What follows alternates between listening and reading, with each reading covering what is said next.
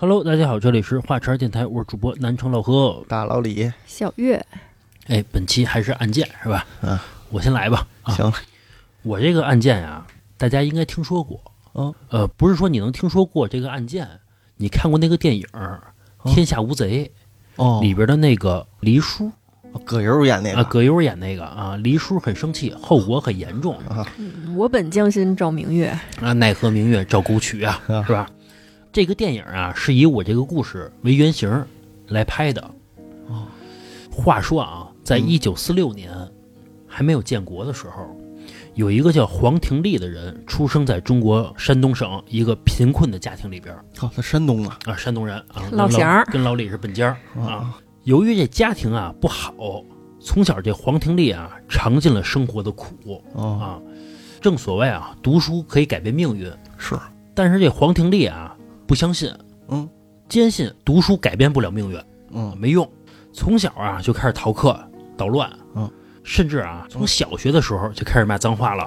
哦呃，有一次上着课呢，就跟老师说“操你妈嘿，”，以至于啊他小学还没有毕业的时候就被开除了。哦，这是 真没听说过哪个人小学被开除，嗯，这很难。反正这个小学就被开除了，也算是一朵奇葩了，是吧？？后来啊，等着这个黄廷利岁数大点儿了，十六岁了，为了生计嘛，黄廷利啊就在自己的村里边儿干苦力。但时间一长啊，他就觉得这不是个事儿。嗯，你说在自己村里边儿干苦力，本来这村儿就穷，我能有什么前途啊？嗯村长还当不上，嗯，本来这村儿就穷，我还当个村里边打工的，那更没前途了，对吧？但是这黄廷利啊，其实他挺上进的，为了能出人头地，为了能买上这个苹果手机 啊，他呀看到村里边那些哥哥们进城里去打工去了，嗯他心想着我也得去啊，到这个广阔天地上大有一番作为，该多好啊！后来到了黄廷利二十三岁的时候，终于踏上了外出打工的道路。那时候一九六九年了，他呀来到了黑龙江。本来这黄廷利啊，到了这个城里边，以为自己能开上小汽车，当上大老板。嗯，结果他到了城里边，依然是打工，依然是干苦力，没什么进步，只是说比村里边挣的略微多了一些。这一干呀，就是七年。哦，一直到了一九七六年的时候，这黄廷利啊，带着打工赚的钱，以及给家里边买的这些礼品嗯，衣锦还乡了，啊，牦牛壮骨粉之类的，嘿，去的桃罐头之类的，这会儿得是老黄了吧？四六年的时候上小学，现在都七几年了，嗯，三十岁左右吧，啊，就踏上了从黑龙江去山东老家的这个火车了。那可得坐一天一宿吧？我觉得可能都不止，那火车可是况且况且啊，且他妈尬游呢。呃，准备啊回家过年去，嗯本来是多好的一事儿啊。但是啊，那会儿有一个情况，当时的火车呀，不仅是条件脏乱差，嗯也是这个各路小偷强盗的这个重灾区。嗯，不出所料啊，按照这个故事的发展，这黄廷利的钱被偷了。牦牛壮骨粉被偷了，偷了之后，你说这个无颜回家见这江东父老啊，出去赚钱去了。你说你挣着钱了，啊钱呢？是啊，可不说甩着膀子，空着手就回来吃饺子来了。哪有脸呀、啊，是吧？后来这个被偷之后啊，这黄廷利就着急呀、就在这火车上啊满世界的找。啊，你说这小偷肯定不可能说偷完你之后还跟这个车厢待着，对。呀，肯定跑到另外的车厢去了。嗯，这黄廷利啊就挨个车厢找，但是当时火车上这人啊太多了，嗯，他从这车厢啊跑不到另外一车厢去，他怎么办呀？他只能从自己的车厢跳出去之后，再跑到前面那车厢去，再翻进去，这么干。那说明他要比火车跑得快，对，啊，当时这况且况且这火车啊跑的确实慢，那他跑着回家，可能还快点儿，对，一回家饺子还热乎呢。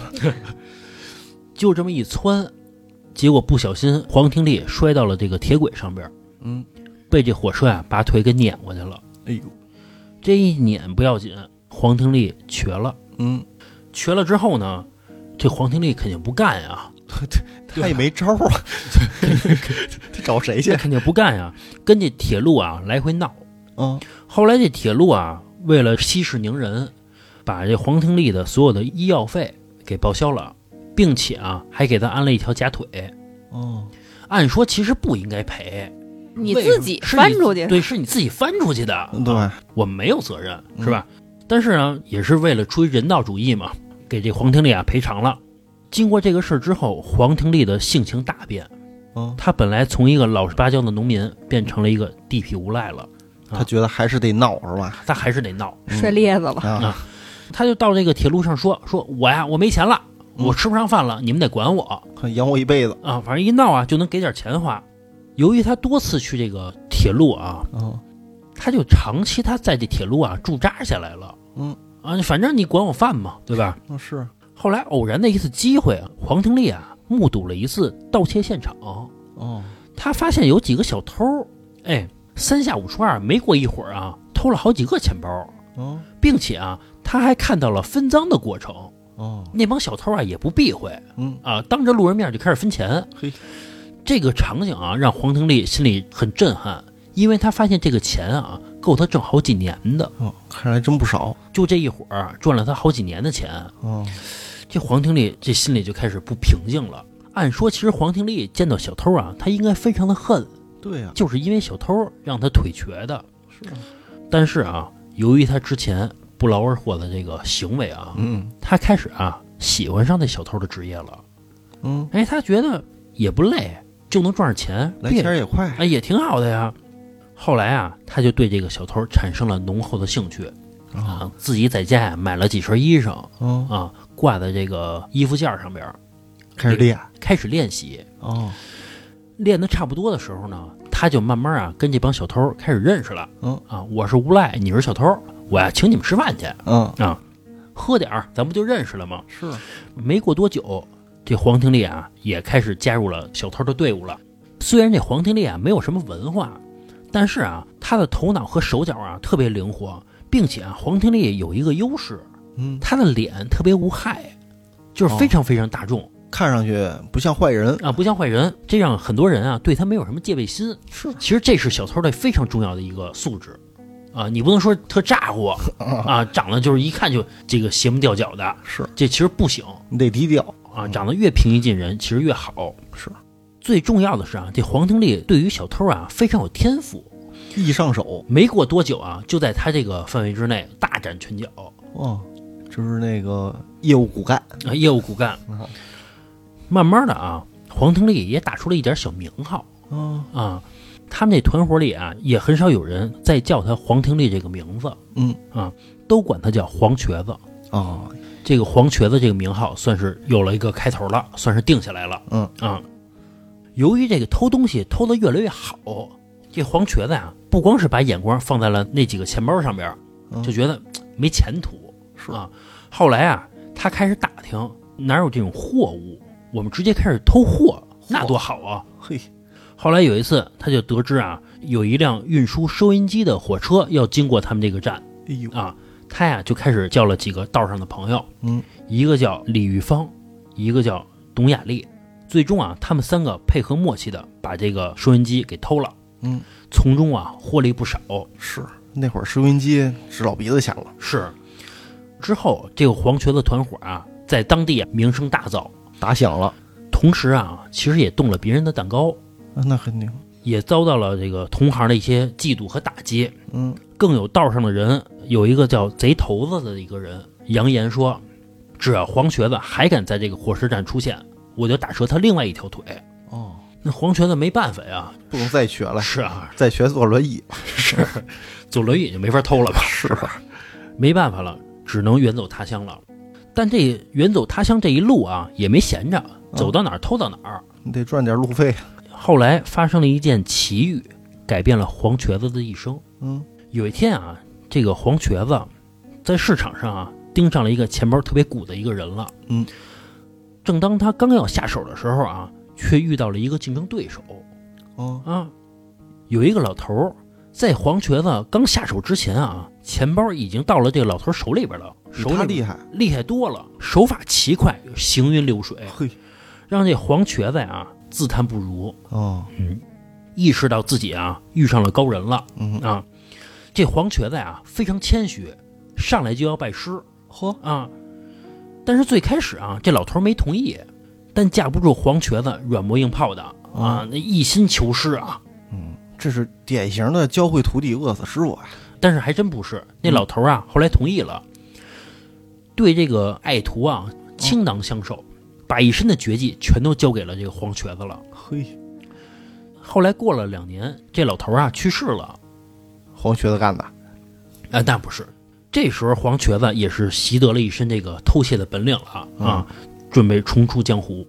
黄瘸子打算再返回哈尔滨的那个火车站，一雪前耻，跟那个贼头子碰一碰啊，再碰一碰。等黄瘸子回到了哈尔滨之后，因为这个偷盗的一个技术啊，格外的高超啊，炉火纯青啊，屡屡得手。很快啊，黄瘸子得到了一些其他小偷的爱慕。啊，投奔而来，崇拜啊，那意思跟着黄瘸子有饭吃啊。有了自己的团队之后，这黄瘸子这名声啊又开始打响了。黄瘸子回来了啊！当地的那个贼头啊又来了，嗯，直接跟这黄瘸子说说呀，咱俩比拼一下吧，嗯，谁输了啊，滚出哈尔滨 PK。最终，黄瘸子和这个贼头商量了一下，他们啊选定了从哈尔滨开往北京的一辆列车。并且约定好了，这辆车开到山海关之前，谁偷的东西多，谁就是老大。哦，输的那人就滚出去。后来上车之后嘛，黄瘸子跟那个贼头就开始各显神通了。但是啊，一天下来，谁也没偷着什么东西。这个呀，可能跟运气也有关系。你赶上这波客人有钱，他偷的东西就多；你赶上他没钱，那也没办法呀，是吧？嗯。但是啊，就在火车刚过沈阳的时候，来了一名客人。嗯，吸引了黄瘸子和这个贼头的注意了。嗯，但是那名乘客啊，警惕性特别高。那个贼头啊，和他手下的几个人屡屡无功而返。不出意外就是王宝强。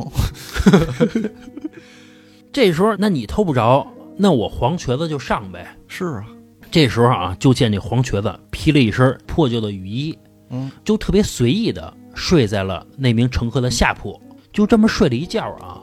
那名乘客的皮包就到手了。哦，这黄瘸子一打开钱包一看，七千五百块钱。嘿，那时候也就是八十年代，嗯，八零年左右吧。嗯嗯，七千五百块钱那可是巨款啊！巨款。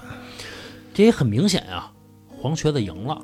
但是黄瘸子啊比较有大局观，哦，他没有把那个贼头赶出去，他跟那贼头商量说呀，咱俩一块儿干。哦。啊，一块打天下，纳入麾下，啊，其实就是招人了。嗯，那贼头下边啊有二十多个人，一下啊，这个黄瘸子势力就壮大了，收并你们。啊。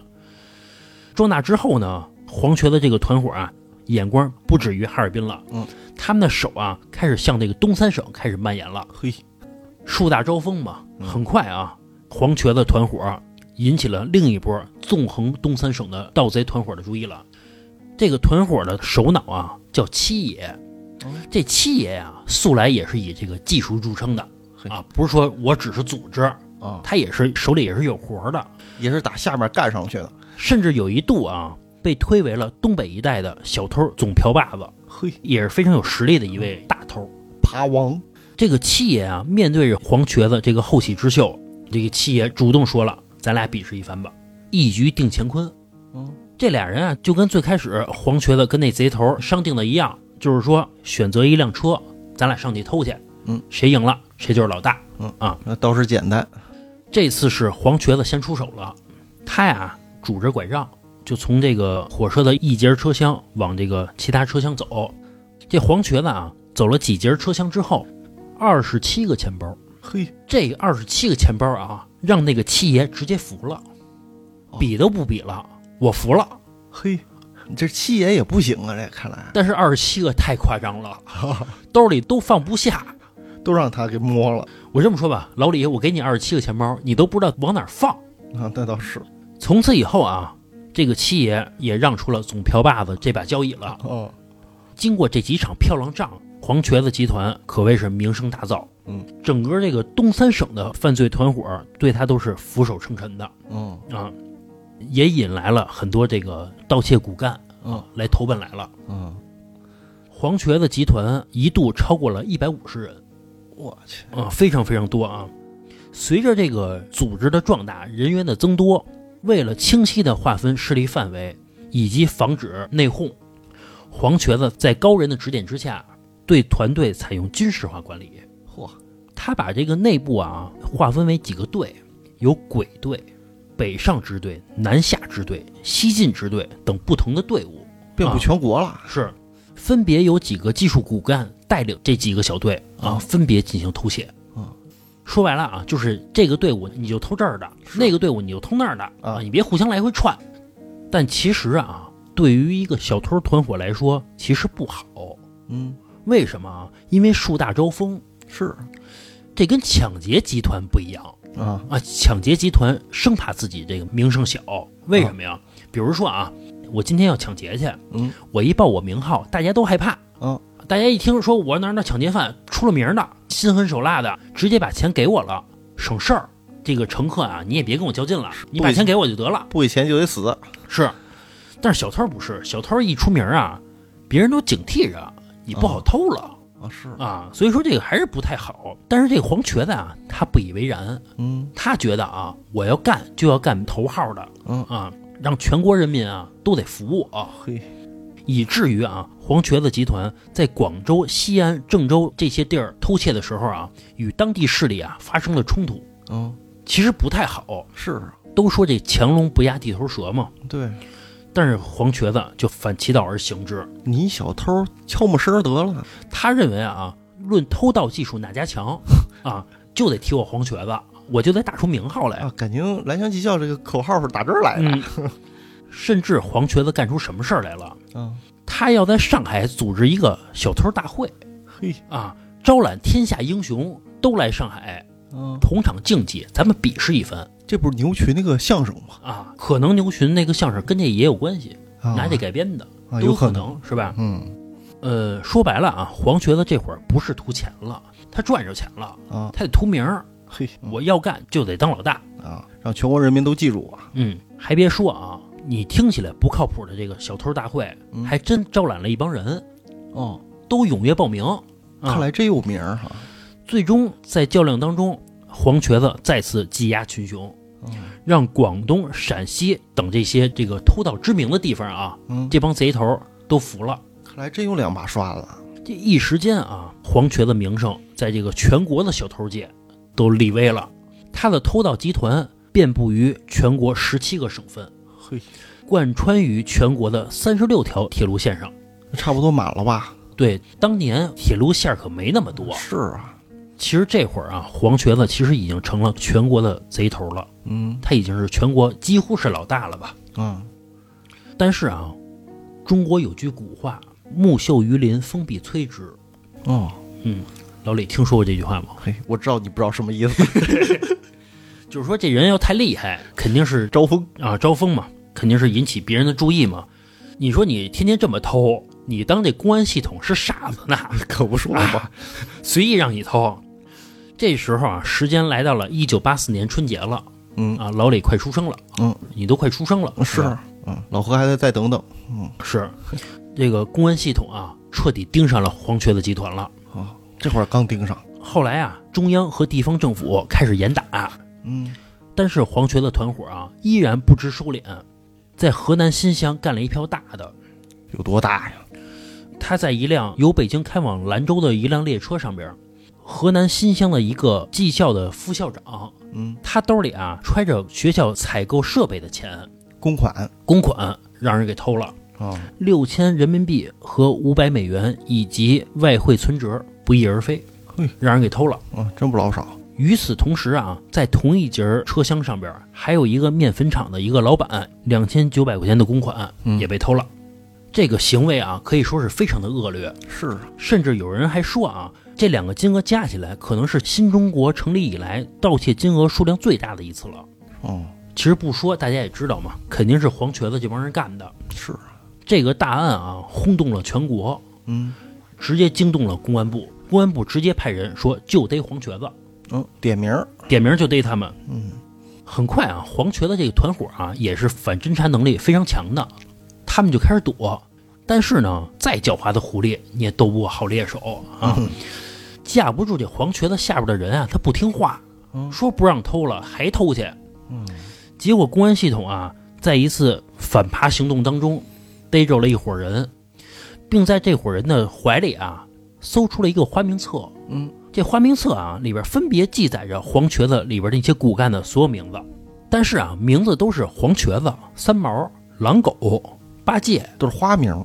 白耗子等等啊，七十四个奇奇怪怪的名字。嗯通过这些花名啊，其实警察也有点奇怪，嗯那意思你干嘛都起这些名字呀？因为你们是内部人员啊，你有必要起这些名字吗？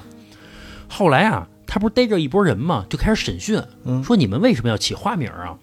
这帮人说了，说都是黄瘸子让我们起的，哦为什么呀？是因为黄瘸子认为啊，树大招风，嗯，大家呀都不知道互相的真名字到底叫什么怕供出来。啊，这样就供不出来了。嗯就是你只知道我的花名，哪天我一隐姓埋名，谁也不知道我是谁了。嗯后来警方通过这个逮着这几个人嘛，从嘴里边撬出来了。虽然他们几个不知道黄瘸子在哪儿，但是他们知道黄瘸子集团的二当家李玉芳的藏身之处。哦，这李玉芳之前不是提到过吗？是跟黄瘸子一块儿偷那个收音机的，对对啊变成了二当家的了，也算是这个黄瘸子的心腹嘛。跟着一块儿起来了。是，很快啊，这二当家李玉芳以及十二名骨干也都落网了。落网之后啊，黄瘸子集团也算是土崩瓦解了嘛。嗯但是令警方头疼的是啊，黄瘸子把自己隐藏的特别好，并且啊，那几个骨干啊也不知道他在哪儿呢。甚至有一个骨干还扬言说：“说你们呀，也就抓我们这样的嗯黄瘸子呀，你要想抓着他呀，比登天还难。”说的时候啊，还特别骄傲嗯啊，那意思那可是我大哥啊，你们逮不着啊，你们逮不着。这一时间啊，这警察陷入了困局。后来啊，警察想到了一个方法跟黄瘸子手下的一个人说：“说你啊，嗯转为污点证人啊，给你减刑。啊，你只要能提出一点有力的证据，我都给你转为污点证人，给你减刑，你看行不行？”后来啊，这个手下说了：“说黄瘸子在哪儿啊？我真不知道，但是啊，我知道他有一媳妇儿，嗯好像还怀了孩子。嗯，但是这媳妇儿跟孩子在哪儿啊？我也不知道。”嘿，白白说。但是啊，警察哎把这作为切入点了，哦，他就开始走访黄瘸子之前行动过的地方。他意思，你经常在这些地方出没，是不是有点蛛丝马迹的呀？后来啊，有一个警察在济南的一个火车站旁边找到一个旅社，在打听的过程当中呢，有一个旅社的职工说了，说大概在一年前有一个姓黄的旅客在我们这块儿住过，嗯他呀没老实，住的过程当中呢，他跟我们旅社的一个服务员叫小玲，跟他好上了。哦，啊，并且啊还娶这小玲了。这小玲啊，听说还怀孕了，你们可以找这个小玲去问问去。这警察就跟这旅社的员工说：“说你把一年前的住宿的这个登记表啊给我看看去。嗯”结果一查，警察才第一次知道这个黄瘸子真实姓名叫黄廷利。哦，警察第一次才知道这个名字。后来在这个旅社职工的帮助之下，在黄廷利的三姨家找着这个小玲了。哦，这小玲啊已经生孩子了，正在这三姨家啊坐月子呢。嗯，这警察就找到这个小玲了，跟她说：“说你知道你丈夫干嘛的吗嗯，？”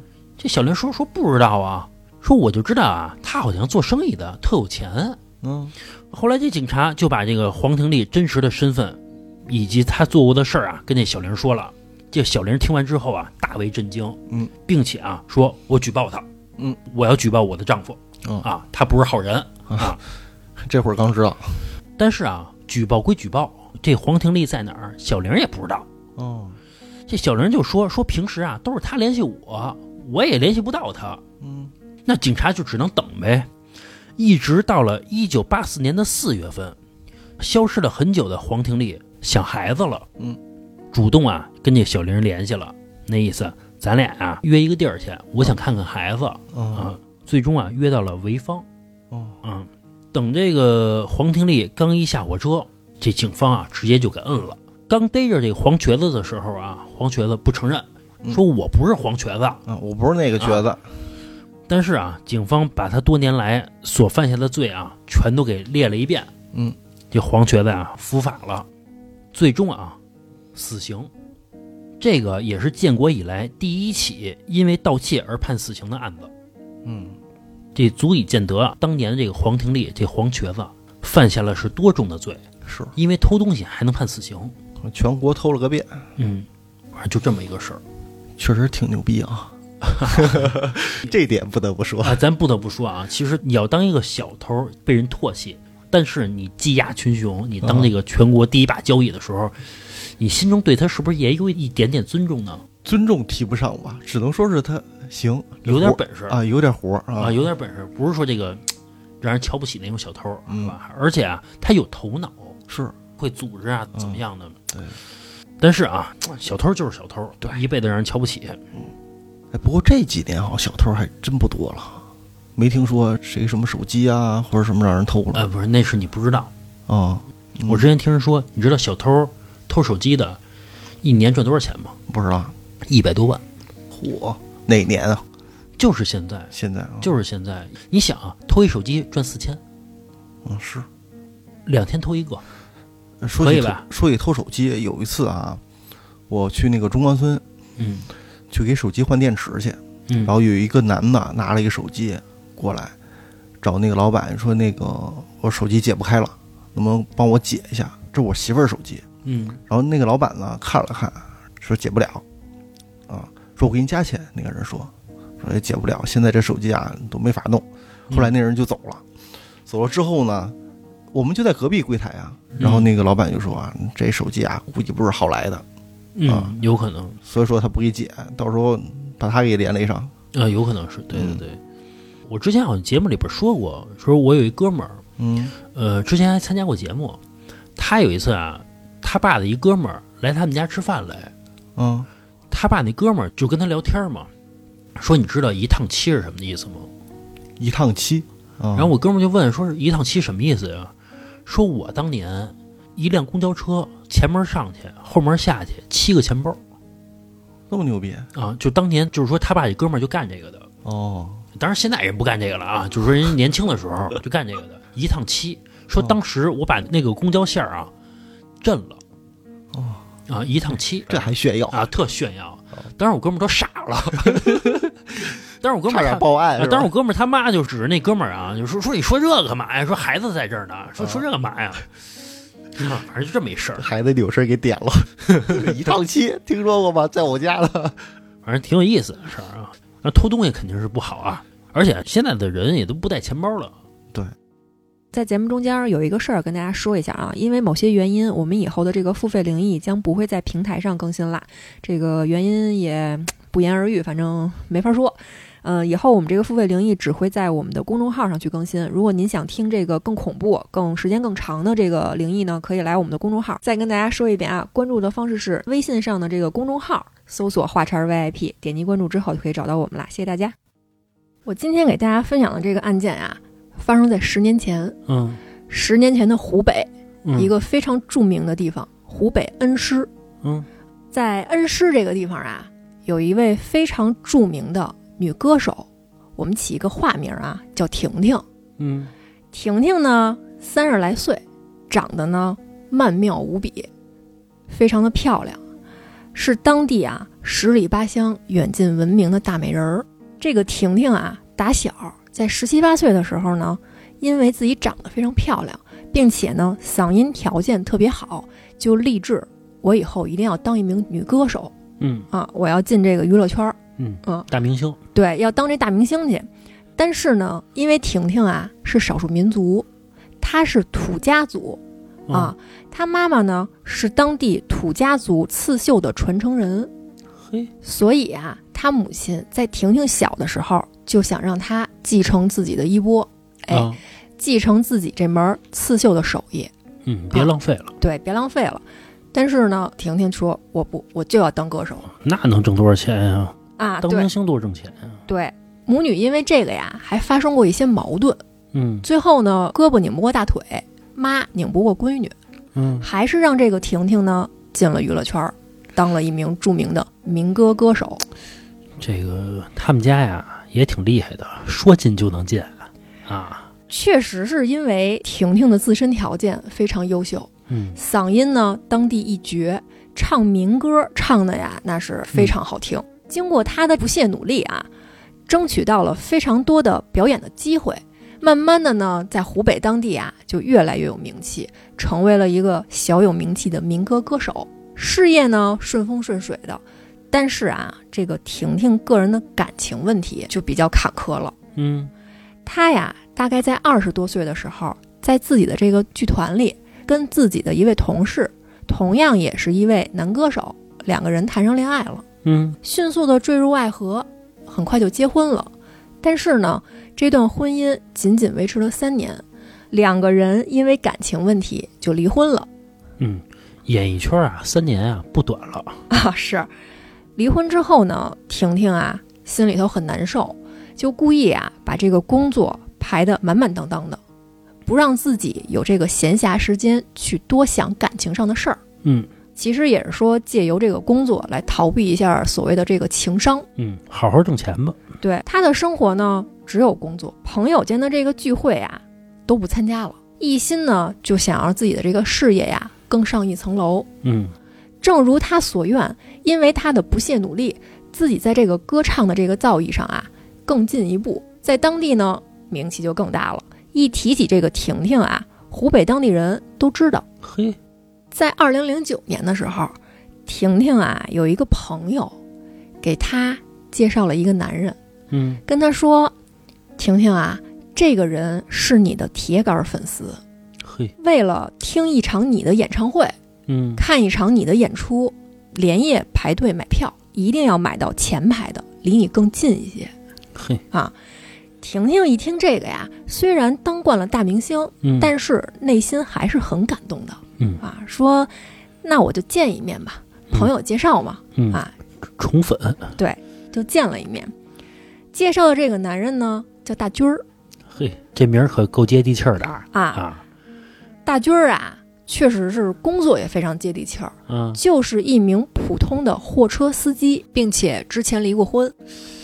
这个差距有点大吧？啊，差距有点大。大明星跟普通的这个货车司机，但是呢，婷婷啊，虽然身处演艺圈，并且还经历了一次失败的婚姻，嗯在情感方面啊很单纯。嗯两个人见了几面之后，这个大军儿啊对婷婷展开了非常无比热烈的追求。这个嘘寒问暖的程度啊，是婷婷活了三十几年从未见过的。你想喝粥，勺就递过来了；你想出门，门就帮你打开了。嗯，恨不得认识大军儿之后，婷婷从来没自己开过车门儿。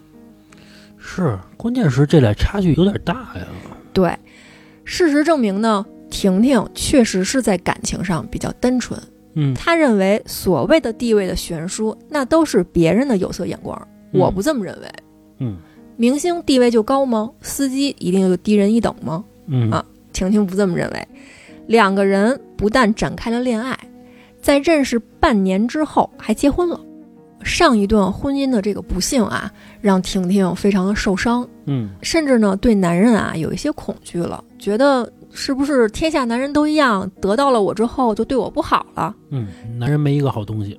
对，但是呢，人大军儿不是，嗯大军儿不但在结婚之前对他呵护备至的，结婚之后对他那更是好上了一层楼，嗯对他更好了。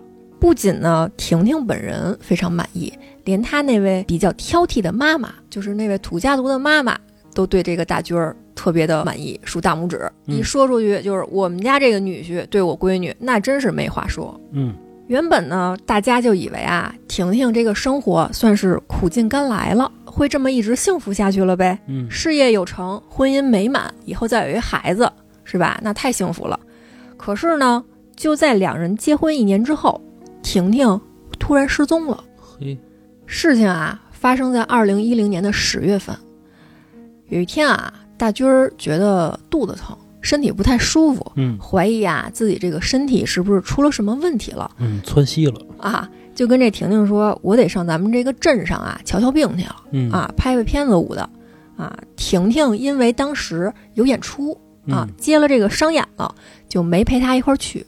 大军儿就自己去了，并且呢，镇上路途比较远，看完病之后啊，还在这个镇上开了间房住了一晚上。嗯等到第二天的上午，才返回家中。回家之后呢，一开门就觉得呀，家里不太对劲儿了。客厅的电视呢开着，声音还特别大，但是呢，沙发和桌子被翻得特别乱。哦，他以为是婷婷这是怎么了，在家发脾气呢吗？这是喊了好几声“婷婷，婷婷”，也没人理他。嗯，他呢发现卧室的灯还亮着，就赶紧上卧室看一看。他就发现啊，卧室内的床铺被翻得特别乱，窗帘呢还被蹬下来了。嘿，进贼了啊！对，任谁一看就觉得这家里肯定是出事儿了。大军儿呢也很慌，说给婷婷打一电话，手机在客厅的桌子上响起来了，婷婷没拿。哟，大军儿这会儿呢就很担心，再在这个家里面找了找，看看有没有什么婷婷的去向。这么一找呢，就发现啊，客厅的地板上有血迹。哎呦，大军儿一看这个，脑袋嗡一下，嗯赶紧就报了警。是，警察来了之后呢，先是对客厅的血迹简单的看了看，确认无误，这个呀确实是人血。嗯紧接着就进了卧室，发现呢确实如大军所说，翻动的痕迹非常明显，梳妆台、床头柜儿所有的抽屉都被拉开了，乍一看呢就像是入室抢劫。嗯可是呢仔细一搜查呀，发现抽屉里的一些贵重的金银首饰全都在，钱包也没拿走。这么看来呢，好像是嫌疑人在找什么特定的东西。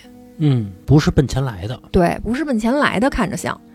就在这个时候呢，办案的这个警察啊，就发现床边儿有一个大衣柜，这个大衣柜呢有点可疑，大衣柜的这个门儿啊开了一小条缝儿，警察从这个缝儿里面看过去啊，发现了一条蜷缩着的腿，哟，腿上穿着牛仔裤，没穿袜子和鞋。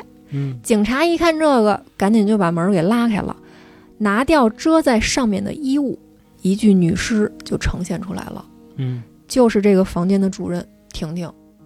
嗯，大军儿一看这个就疯了呀！走的时候呢，媳妇儿还好好的；回来的时候，媳妇儿就变成尸体了。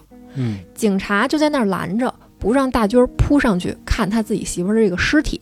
嗯，大军儿没办法，就坐在地上嚎啕大哭，悲伤的像个两百斤的孩子。嗯虽然呢，抽屉里的财物都在，但是经过大军儿的确认，婷婷手上戴的钻石戒指和金耳环都没了，嗯大概价值啊两万人民币。哦，这一点呢，又很符合入室盗窃的特性。嗯如果嫌疑人是为财而来，这种情况啊，只有一种解释，就是他走的呀实在是太匆忙了，来不及拿抽屉里的那些财物，嗯，这就是那个嫌疑人啊，犯完案啊，害怕，心虚。对，赶紧逃离现场嘛。嗯，法医呢，在这个房间里简单的对婷婷做了一下尸检，嗯。发现啊，死亡原因是因为钝器击伤了头部，导致昏迷，然后呢就被作案人用绳索勒住了颈部，窒息而死，就是活生生给勒死的。这个嫌疑人啊，也没有什么性侵的这个行为，是吧？没有。啊，嗯后边就说了，说婷婷啊，衣着完整，身上呢没有被侵害的痕迹，只有颈部有这个勒痕和后脑勺上有一个创口。这个啊，我猜啊，要不然是女的，要不然啊，一对夫妻。啊，你想这个媳妇儿在呢，她没法性侵，因为这婷婷啊，不是说之前介绍嘛，是这个面容姣好嘛，对吧？。对，而且还是这个明星演员什么的，肯定是这身材啊什么都不错，是吧？我觉得啊，一般男的嫌疑人难免会犯这种什么强奸呀、之类的这种事情嘛，是吧？是。法医呢，最后给了一个断定，说这个犯罪嫌疑人一定是从他身后下手的嗯，啊，先给了一棒子，然后又给勒死。死亡的时间呢是在头天晚上的十点，嗯。也就是说那个时候大军儿正在镇上的宾馆，哦，家中呢门窗都是完好的，没有撬动的痕迹，窗台上的这个灰尘啊也没有变动，没有脚印儿，嗯，说明也不是从窗户里偷偷跳进来的。熟人作案，地板呢也被清理得很干净，嗯。任何地方啊都没提取到可疑的指纹。嗯。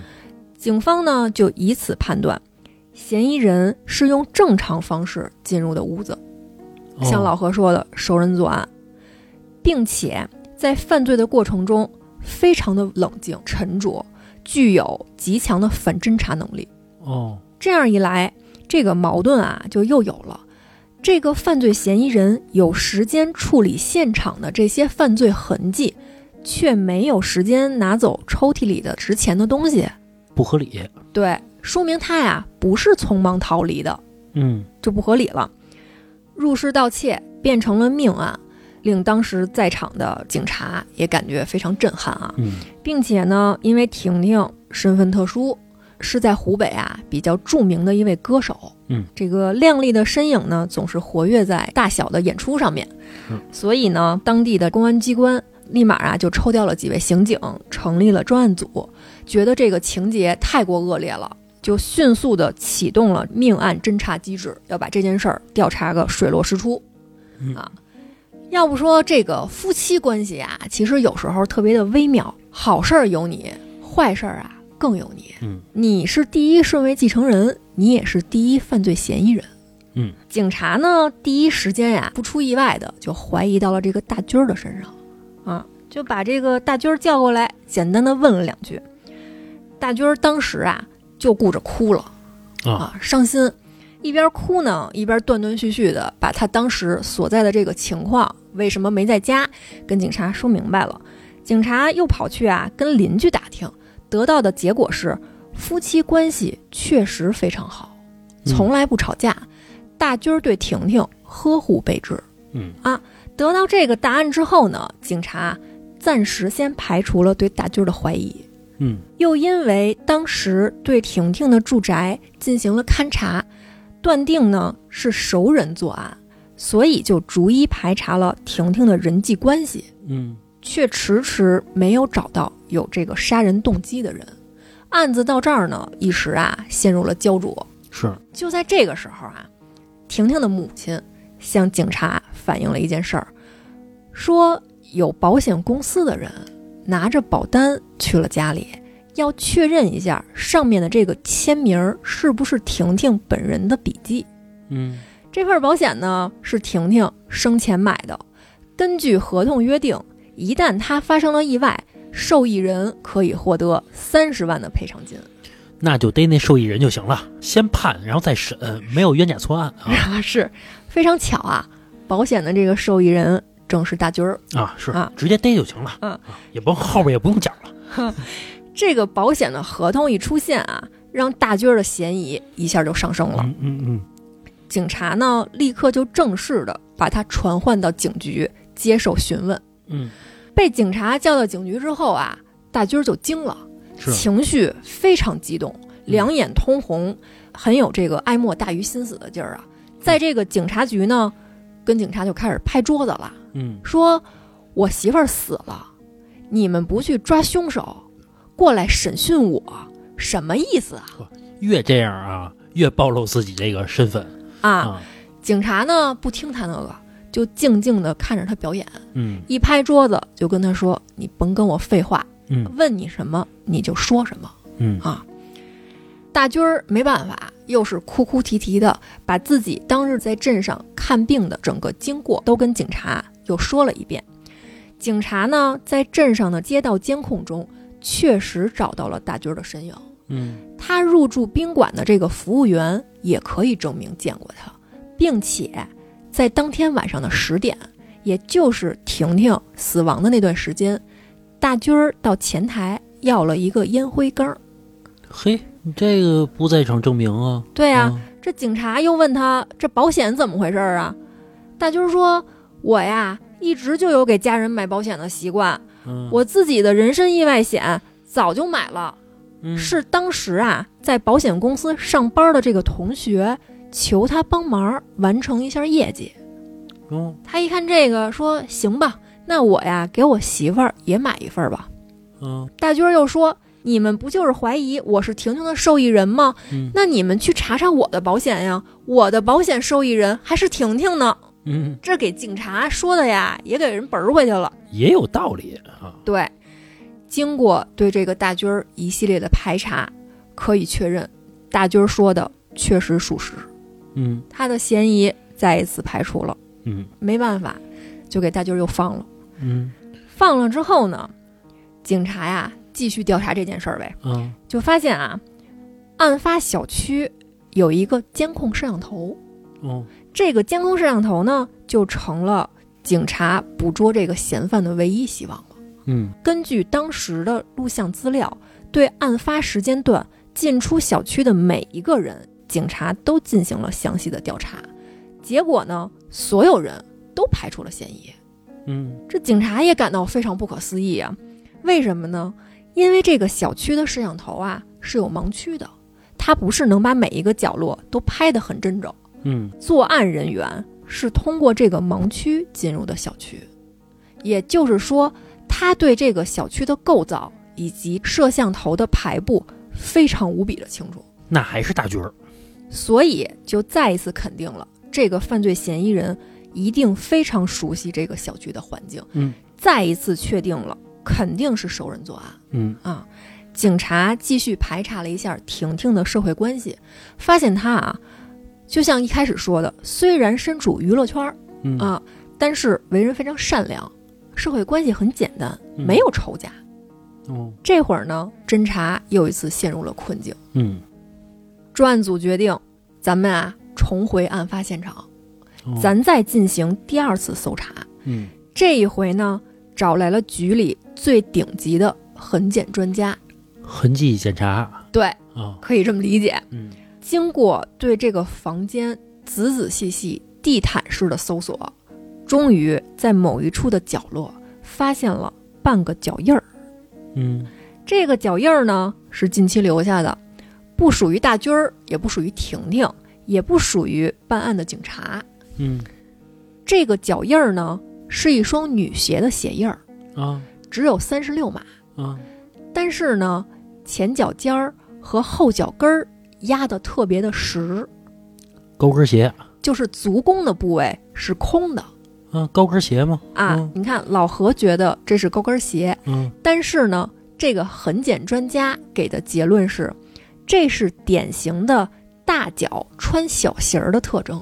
嘿也就是说，经过这个细致的测算啊，就给出的结论说，应该是有一个实际穿四十码鞋子的人，穿了这双三十六码的鞋，嗯。在这个屋子里面走来着。哦诚心误导警察。啊，显然呢，这是一个伪装的鞋印儿，嗯。极有可能就是这个犯罪嫌疑人留下的。嗯根据落脚的部位、落脚的深浅，就给画了一个蓝图，这个犯人的蓝图，说啊，这个人年龄应该在三十五到四十岁之间，身高呢一米七左右，身材中等，偏瘦，哦以此画像为蓝本啊嗯，在这个大军儿和婷婷熟识的人里面啊，就咱就找吧，看看有没有这人儿。结果呀，找了一个遍，没有找着。哦专案组呢，就有人提出，咱们是不是又一次遗漏了犯罪现场有一些证据？嗯继续勘查对，继续在案发现场继续找。这个功夫不负有心人，确实是让咱们的这个警察在这个案发现场找到了另一个证据，嗯在床头柜儿发现了婷婷跟大军儿的账本儿。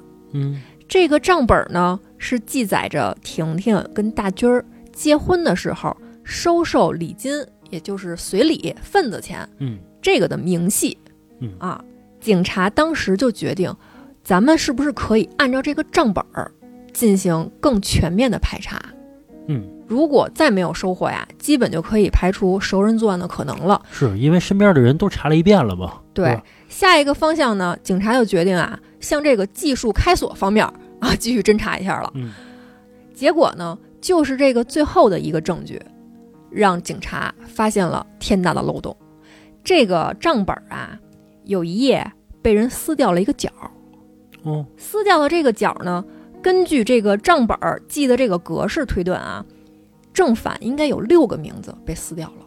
嗯那么很可疑啊，嫌疑人是不是就是这六个人里面的一个呢？是不是他在作案结束之后清理现场的时候，怕自己名字出现在这个账本上，特意把这个角给撕掉了。他就不能把这账本拿走？聪明反被聪明误呗，嘿，以为自己抖一小机灵。嗯虽然啊，这个账本儿没有备份，但是呢，警察想要查出那六个名字其实并不难，因为在结婚之前啊，两方这个新人，也就是婷婷跟大军儿，都会列出一份宴请的名单。嗯警方在跟婷婷母亲提到这个事儿的时候，她的印象啊也非常深刻，因为当时啊是她跟闺女一块儿拟定女方这边的宾客。嗯，她跟女儿的确是列了一个名单。婷婷结婚之后才跟大军儿一块儿住，警察在他们居住的房间没有找到那份宾客名单。婷婷的妈妈呢，一心想要找到这个凶手。听闻此事之后啊，立马就把女儿婚前住的那个房间翻了个顶朝天，嗯，还真让他给找着了。嘿，警察将这个名单跟账本一对比，非常轻松的就找到了被撕掉的那六个人的名字，嗯排除掉了其中五个人的嫌疑，只剩下一个叫大山的人。哦，可是呢，当警察拿着这个名字去询问婷婷的妈妈和大军儿的时候，这俩人呢都说不认识。哦，难道只有婷婷认识这个大山吗？嗯这个警察呀就继续核查这个大山的身份，发现呀，这个大山呀是个民间艺人，擅长啊舞龙舞狮，身体非常强壮。哦，更关键的是呢，他有盗窃的前科，嘿，那就是他。并且呀，这个大山身高、体重和痕检专家会测出的那个蓝图非常的符合。啊，直接逮吧。警察这就甭说了，赶紧着，哎，又跑到这个大山家，嗯，准备啊对他呀实行这个传讯。结果呢，到了大山家之后，发现啊人没了，大山跑了。啊，那就是他了。他这一跑啊，让他的犯罪嫌疑一下就上升了。嗯警察呢，经过多方协查，在山上一个非常偏僻的出租屋里，嗯给大山摁住了。摁住大山之后呢，就二话甭说了，嗯又给这大山呀提了到警察局去了。嗯在审讯过程中啊，大山矢口否认，说自己不认识婷婷，嗯，更别说杀她了。可是又对案发时自己的不在场证明交代不清楚。哦等到警察拿出这个足迹对比以及宾客名单的时候，大山呀动摇了，哦绷不住了。嗯在审讯之下呢，开始出汗了，哦心虚了。但是呢，他并没有直接把犯罪行为全给吐露出来，而是先问了警察一个问题。嗯这个问题呢很有意思，他对警察说：“一个人拿着一把刀把另外一个人给杀了，嗯，是这个人的罪重还是刀子的罪重啊嘿，这不是强盗逻辑吗？啊，？”哎，不是。他问了这么一个问题之后呢，警察呀立马就明白了大山这个问题背后的深意。他把自己比喻成这把刀，嗯难道说大山的身后还有一个指使他的主谋呗？嘿，大山已经是瓮中之鳖了嗯啊！警察并没有急于逼着他交代所有的犯罪经过，而是深入调查了他的履历，还有各种人际关系。结果呢，大吃一惊，发现这个大山啊，跟大军儿关系非常亲密。嘿，还是大军儿啊。两个人呢曾在一起做过生意。大山不仅参加了大军儿跟婷婷的婚礼，还参加过大军儿跟他前妻的婚礼。嘿，既然如此，婷婷他妈说自己不认识大山，很合理。嗯大军儿怎么也说自己不认识大山呢？嗯事出反常必有妖，咱这个民警啊，立刻就有了一个大胆的想法：大山把自己比作一把刀，那么借他这把刀行凶的人是不是大军儿啊？嗯至于动机，之前呀已经调查明白了，就是骗保。嗯为了证实这个想法啊，警察又一次对大军儿展开了调查，发现他啊，一共在三家不同的保险公司给婷婷投了保，受益人都是自己，赔付的总金额高达一百一十万元。嘿，十年前一百一十万还是挺值钱的。现在也值钱，嗯嗯，而在之前的询问中，大军儿并没有提到他给妻子还弄了另外两份保险。嗯那就是他了，先逮吧，啊，所有的线索呢都串起来了，这专案组啊立刻就把大军儿给逮了。嗯，得知这一消息，大山呀也就彻底服软了，交代了大军儿雇他杀害婷婷的全部犯罪事实。嗯大军儿前后一共有四次指使大山帮自己杀婷婷，并且许诺啊事成之后给你二十万。嘿，但是呢，前面三次都因为一些意外状况没能得逞。嗯大军儿也算有恒心，失败三次了，还要再来第四次。嗯，一心想杀死自己媳妇儿，对，在第四次谋杀计划开始之前，大军儿安排好了所有的细节，特意撕掉了账本上写着大山名字的那一部分。这个行为啊，真傻，对他本来以为这样做，警察就不会查到他头上，没想到聪明反被聪明误，反而减少了警察的排查难度。嗯案发当日，大军儿跟婷婷说：“我这个要上镇上看看我这肚子去，瞧瞧病去。等到你回家之后啊，会有一个我生意上的伙伴来拿我的一张银行卡，你到时候呢给他开门儿，把这个银行卡给他就行了。”嗯婷婷呢欣然同意。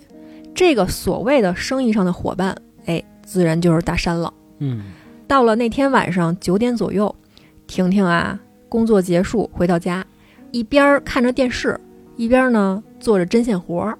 她最近啊，在给大军儿赶着做一双土家族的老式布鞋嘿，啊，这种鞋呢穿着非常舒服，不臭脚他这行为哪像一明星干的事儿啊。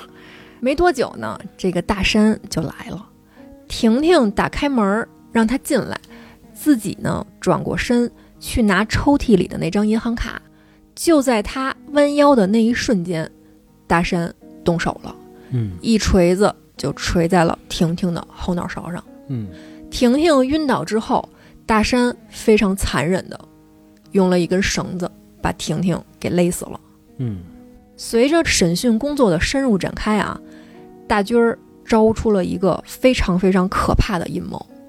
这场婚姻从一开始就是他精心设下的一个圈套。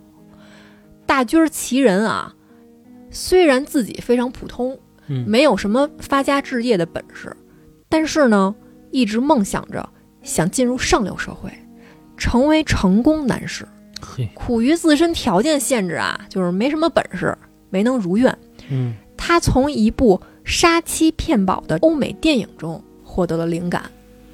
好的不学，学坏的。学他妈这个。啊，，就打算呀如法炮制一番。嗯。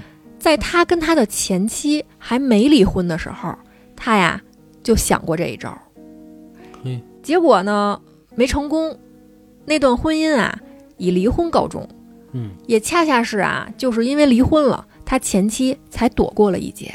嗯。啊，等到离婚之后呢，他在机缘巧合之下，发现自己有机会认识这个美女歌手婷婷，嗯哎，就把这个坏心眼子就盯到这个婷婷的身上了。通过他的种种调查啊，发现这个婷婷啊，虽然在本地的歌唱圈儿小有名气，但是呢，感情并不复杂，对人对事儿没有什么防备之心，啊小白兔，嗯很符合他的猎物标准。啊他呀百般讨好，追求到了婷婷，最终呢抱得了美人归。结婚之后，他干的第一件事儿就是花了八万多元的巨款买了几份保险。买完保险之后，就打算实施自己的谋杀计划。几次失败之后啊，仍然不死心。到了第四次，终于联合这个大山一起，把自己的妻子给杀害了。大军儿交代啊，他呀压根儿就不是婷婷的粉丝，嗯压根儿就不爱听民歌。他对婷婷所有的好全是装出来的，为的呢就是在人前人后，不管是婷婷的妈妈还是街里街坊的，挣下一个好女婿、好丈夫的名头，来洗脱自己的嫌疑。嗯可怜这个婷婷啊，到临死之前，心里面还充满着大军儿带给她的幸福感，保持着自己对丈夫浓烈的爱意，亲手还在缝制一双布鞋。嗯咱们也都听过啊，最毒妇人心。嗯，结果呢，这还有一个无毒不丈夫。是，案情到现在就算是水落石出了。嗯最终呢，由这个公安机关对法院提起了公诉，嗯大山和大军儿都判处了死刑。嗯，嗯，也算是坏有坏报吧。是，也算是警方啊替这婷婷报仇了，是吧？对，其实啊，你想，这大军儿娶了这么漂亮一媳妇儿，嗯，婷婷肯定也挺有钱的，是她就老老实实的跟人过日子也挺好的。对。你说这上流社会夫妻一块儿当不行吗？非得一人当，而且啊，一百一十万也不够上流社会的呀。我觉得啊，也没那么大出息。不过通过你这些描述啊，我觉得婷婷啊也不是什么大明星，对，就是在当地啊，比如说这个某一个地区小有名气，对吧？对上过几次什么演出，比如村儿里有个联欢会，啊，能走个穴什么的，商演，比如说哪家这 KTV 开业了，商场开业了，他能那个算个演员，对吧？走穴去这种。对，比如说南三环一带非常著名的一位女歌手，啊啊。啊，是，反正不像是一个大明星的行为啊，因为这大明星啊，首先不会缝布鞋，对，而且这个刚才听嘛，说这大军儿看病还得去县里去，嗯去看病，也也就是说啊，他们家住村里，是吧？这明星不不可能住村里边嘛，是吧？而且你最早说这个她能嫁给大军儿，也就是一个货车司机嘛。嗯，明星嫁给货车司机，其实概率啊，微乎其微，呃，就是零。其实也不是说货车司机啊，就是普通的素人啊，嗯，明星嫁给素人的概率也是几乎为零的，是吧？是。虽然大军儿啊也是离婚的，有过一段破裂的婚姻，但是呢，婷婷认为这都不重要，嗯，哎呀，这大军儿啊，我觉得不知好歹。没活明白，也也可能啊，这个大军儿啊，真不爱他，就是纯奔钱来的。是，按理说，这女孩儿又长得漂亮，又有嗯挣钱的本领，对她还特别好，男人有什么理由不爱她呀？就是不喜欢 是，啊。包括这个案子在破的时候，我觉得可能真的是老天在帮这个婷婷。嗯，你看，正好在一角落上有一个男人的脚印儿，也就是说，其实大山在作案的时候并没有清理得很干净，对吧？对也正是这个男人的脚印儿，其实帮他破了这个案子，包括抽屉里边的那个账本儿。如果说大军儿要是想的多了点儿，把那个账本拿走了，警察绝对想不到这个是一个线索如果说大军儿当时要是撕了其他的印儿，啊隐去另外六个人的名字，啊！可能也就不会有这个线索。不过呀，就像老何说的，确实是老天都在帮助婷婷。大军儿做的所有的事儿，以为自己天衣无缝，反而让他露出了马脚。是，行，那咱们这期就到这儿，拜拜。